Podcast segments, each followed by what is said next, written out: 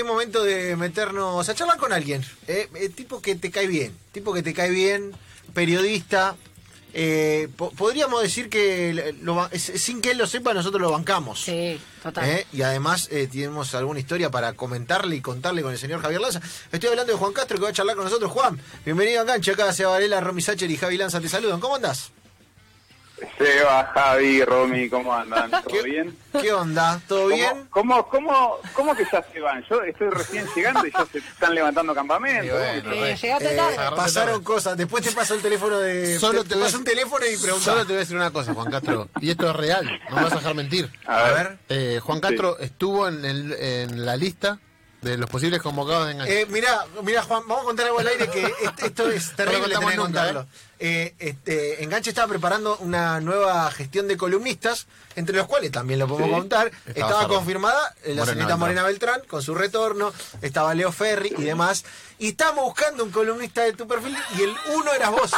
Pero dijimos, vamos a preguntar antes de, de empezar gestiones y en el medio Sí. la radio decidió cerrar. Se Así terminó, que re- lo- Pero lo lamentamos. No me pueden decir eso. ¿Sabes qué? Me siento, me siento Lautaro Martínez con San Paoli yéndolo a ver todos los partidos de Racing y que después no lo llamó. Que, va, después fue Maxi Mesa. Sí.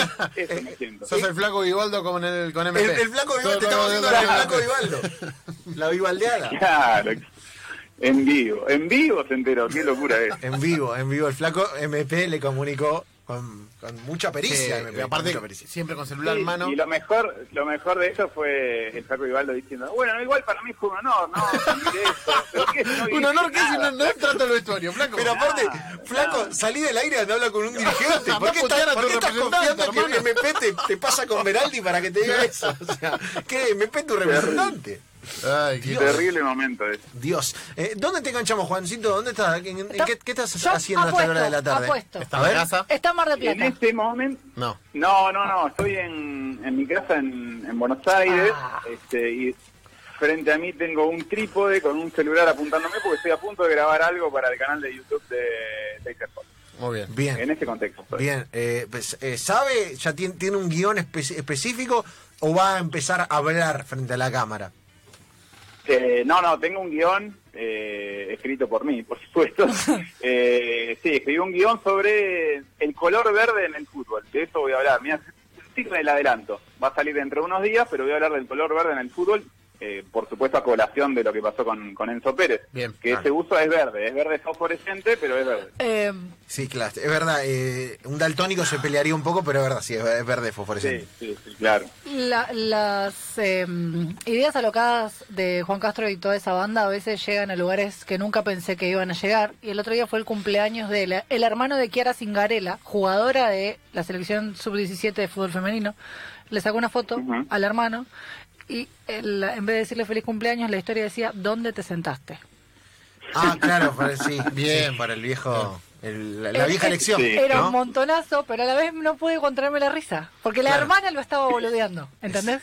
Era un montón. Es verdad, es verdad, me lo mencionan bastante en los cumpleaños, sobre todo, ni hablar en el mío, pero cuando alguien cumple años le sacan una foto y ¿dónde te sentás? ¿En, la, en esa silla o en la otra? Claro. Pero bueno, ¿no? Vamos a decir la chota y la torta. la chota y la torta. Eh, claro, y me etiquetan en fotos de gente que nada que ver, yo no tengo nada que ver y me etiquetan en esas fotos y digo, bueno, pero quedó, quedó en el imaginario y, y bueno, cosas que se vieron en televisión, increíblemente. Eh, Juan, está bueno el, está bueno como business porque tiene el- eh, las dos aperturas eh, canjeables. Panadería y sex shop, lo cual no es, Claro, no- claro, claro, no es claro. fácil de combinar en una pieza, te digo, Sí, a sí, esos sí, dos sí. públicos. No, es- no es habitual.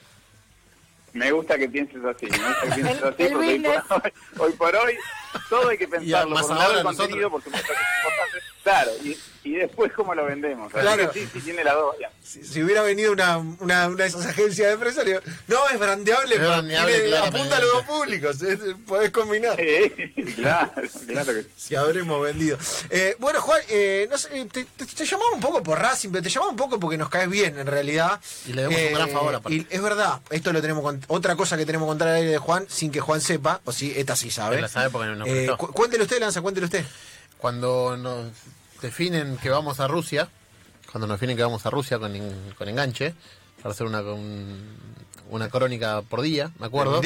Claro, íbamos a ir primero a Barcelona, fuimos a Barcelona, alquilamos un buen departamento, que eso Bueno. se encargó usted. Sí. No digamos a quién se lo No alquilamos. se lo encargamos no, porque que, que no trabajaba la persona que sí. se lo alquilamos. no. Eh, pero, y después en Rusia estábamos medio en bolas. Y ya era, o sea, nos, nos avisaron sobre el final. Nosotros sacamos los pasajes en abril, ponele. Mundial en junio, estábamos listos. Y le digo, che, Juan, te- nos encontramos en un lugar, en un evento, al cual a Juan, obviamente, por ser un influencer de, de mucho peso, le habían pagado para ir. Y le digo, che, eh, eh, vos conocés, estás con Galo, qué sé yo. Le digo, eh, ¿conocés a alguien? Digo, me dice, mira, yo reservé tres, tres lugares, voy a ir a uno, obviamente, con los pibes. Nosotros nos vamos a la primera fase, pero tengo este. Y me pasó su clave de Airbnb y fuimos ahí. Fuimos a, fuimos a ese, Juan. eh, o sea que nos alojamos gracias a vos y casi te hacemos quedar muy mal encima. Eh, sí, no, es verdad. Eh, la clave te aviso que no la cambié, así que si querés reservar otra cosa, la puedes usar. Lo podemos reventar, lo podemos reventar sin problema. Eh, sí, eso, eso pasó porque eh, nosotros ya habíamos organizado el viaje para, para el Mundial de Brasil, entonces más o menos entendíamos cómo eran las cosas, que cuando se va acercando la fecha del Mundial, obviamente todo va subiendo de precio, y más aún en el contexto de Argentina, que arrancamos organizando el Mundial de Rusia con el dólar a 17, muchachos, Claro. 17 estaba. Y llegamos a, Este- llegamos a Rusia en 28, ¿te acordás? Que era un escándalo. Claro, exacto, y era un escándalo, eh, ni hablar después a la vuelta de 2018, 2019 y demás. Pero bueno, y por las dudas reservamos tres departamentos, tres lindos departamentos, algunos más grandes que otros, por supuesto. Este y, y bueno, y como estaba libre, eh, lo terminaron usando ustedes, pero para mí un, placer. Eh, te digo algo, eh, Juan, no, esta, esta parte sí que no la, no la sabes.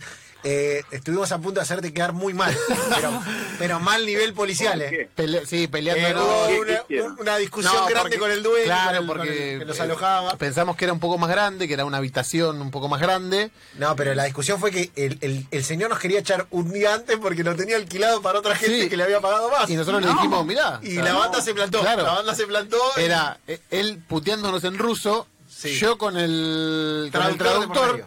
Le ponía, habla acá, le decía, habla acá. El chabón nos puteaba en ruso. Yo decía, no, flaco, yo te pagué hasta mañana. No me voy a ir.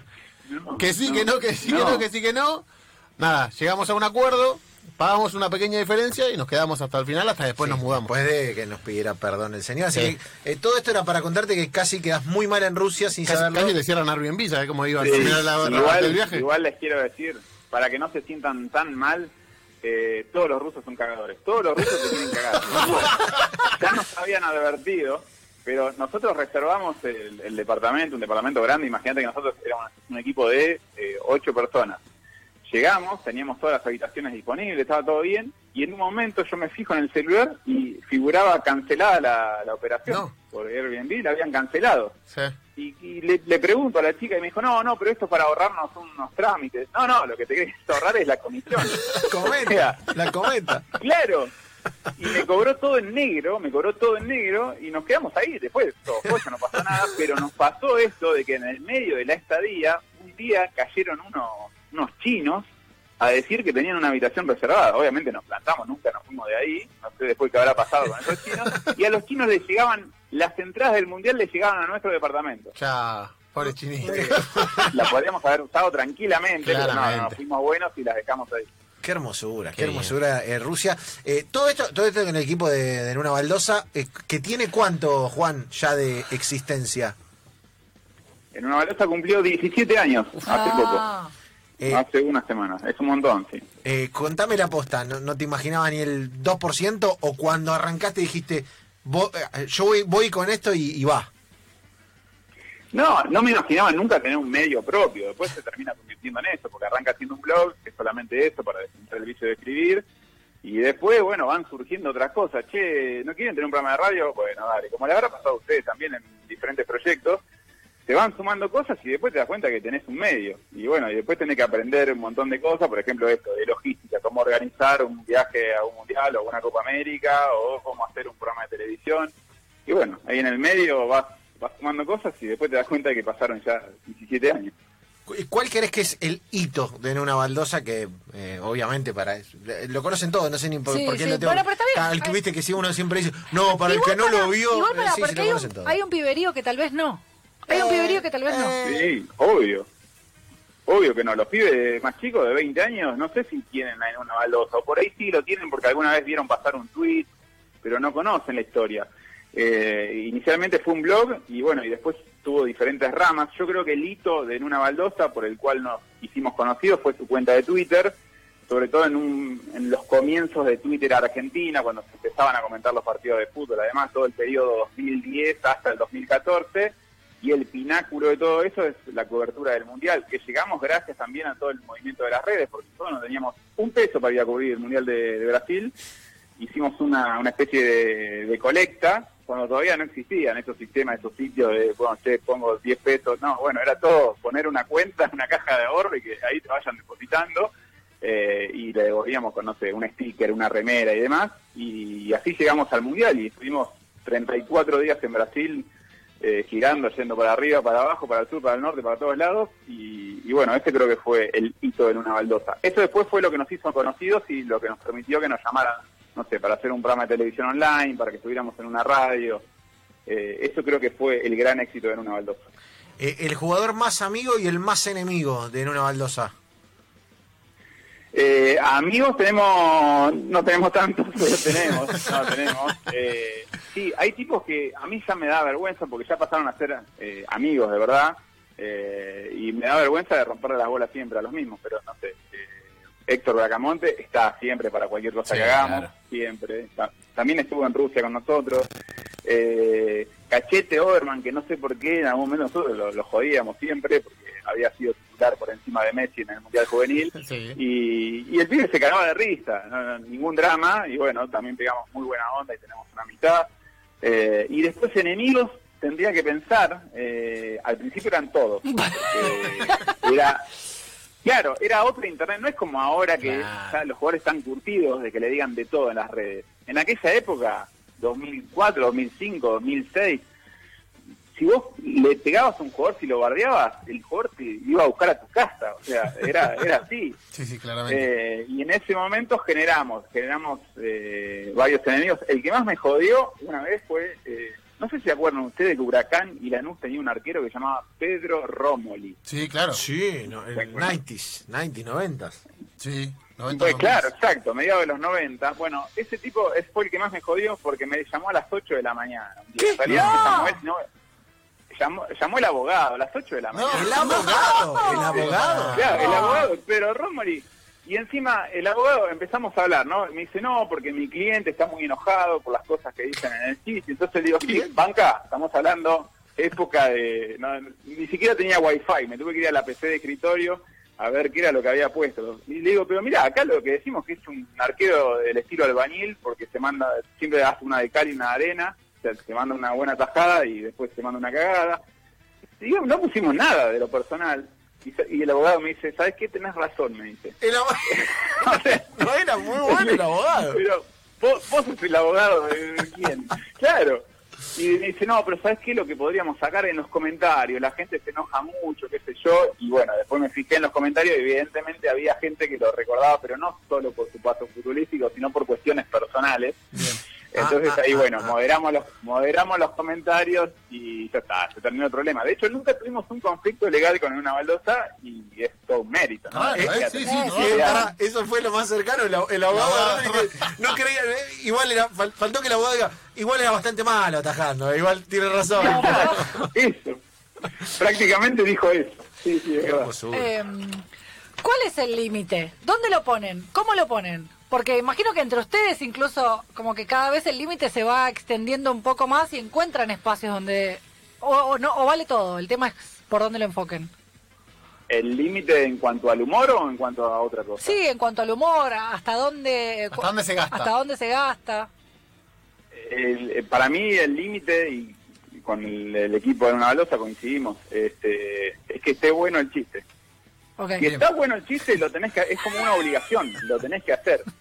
Claro, y después bancate las consecuencias, Sí, por supuesto. Pero si vas, si vas a hacer algo que es una cagada solamente por bardear o por, no sé, por delirar a alguien o por hacerlo quedar mal, no, no conviene, no vale la pena. Si el chiste es bueno, generalmente no tenés tantas repercusiones malas. Porque lo que prima ahí es, me hizo reír y nada, ¿qué le voy a decir? Me hizo reír. ¿Qué- Van a decir, a lo sumo van a decir que hijo de puta, eh, jodieron con esto. En general pasa eso. Ahora, cuando le pifiamos, nos damos cuenta también. Porque hay veces que hacemos un chiste como, como todo el mundo. haces un chiste, un comentario, o no sé, o pensás algo que no está tan bueno, y ahí, bueno, y ahí te tenés que bancar las consecuencias.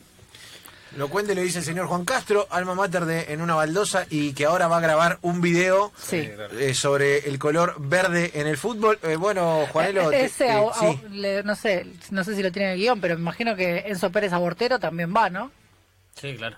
Esta, por supuesto, va también. Sí, más que nada, va, más que nada va por el lado de los arqueros, eh, que hay muchos arqueros que han que han salido campeón o que han tenido partidos brillantes con el color verde, Romina. No sé si, Eh, le, si militó el video Sí, sí, en sí, 10 sí. segundos, le militó el Y video. lo corrió por izquierda. Lo corrió Juan por izquierda, Juan, inesperadamente en el final de la nota. Tenemos muy buenos muy- cruces muy divertidos con Juan por Instagram, porque tienen las mejores historias. Tipo, a Sí, veces consigue del tachero, taxista, la del sí, sí, tachero es espectacular. Eh, fue muy gracioso. y- Y ya usted le quiso, Sí. le hizo Sí, pin- Está pintar bueno, el- está bueno que aparte es el primer casi columnista que entrevistamos. El primer casi columnista Claro. de la historia entrevista, De porque que- los otros sí. fueron columnistas, Fueron o no. pero Eh, bueno, Juan, nada, te queremos agradecer por este rato, hermano. Te dejamos grabar el video y bueno, te vas con un trabajo que nunca supiste que iba a salir y que no salió. O sea, básicamente nada, pero te mandamos un abrazo. Es una gran decepción para mí no haber estado ahí, pero bueno, por lo menos fueron sinceros, me lo, me lo comunicaron, no sé cuánto, dos años tarde, un año tarde, no importa. Este, ya me lo dijeron, eso es lo importante. Así que un placer para mí, chicos, hablar con ustedes y bueno, espero verlos y escucharlos en algún otro lado próximamente. Bueno, y si no, le dejamos dicho a, la- a quienes van a quedar con el dial. Miren, muchachos, tenemos un columnista que nunca salió. Si quieren el espacio, se lo pueden dejar a él. Eh, ¿Sabes lo que voy a hacer? Eh? Voy, a, voy a contratar al abogado de Pedro Romo para que, arregle las cosas con ustedes. Che, al final no era tan buena la columna, va a decir la abogada. Chao, Juan, abrazo. Abrazo.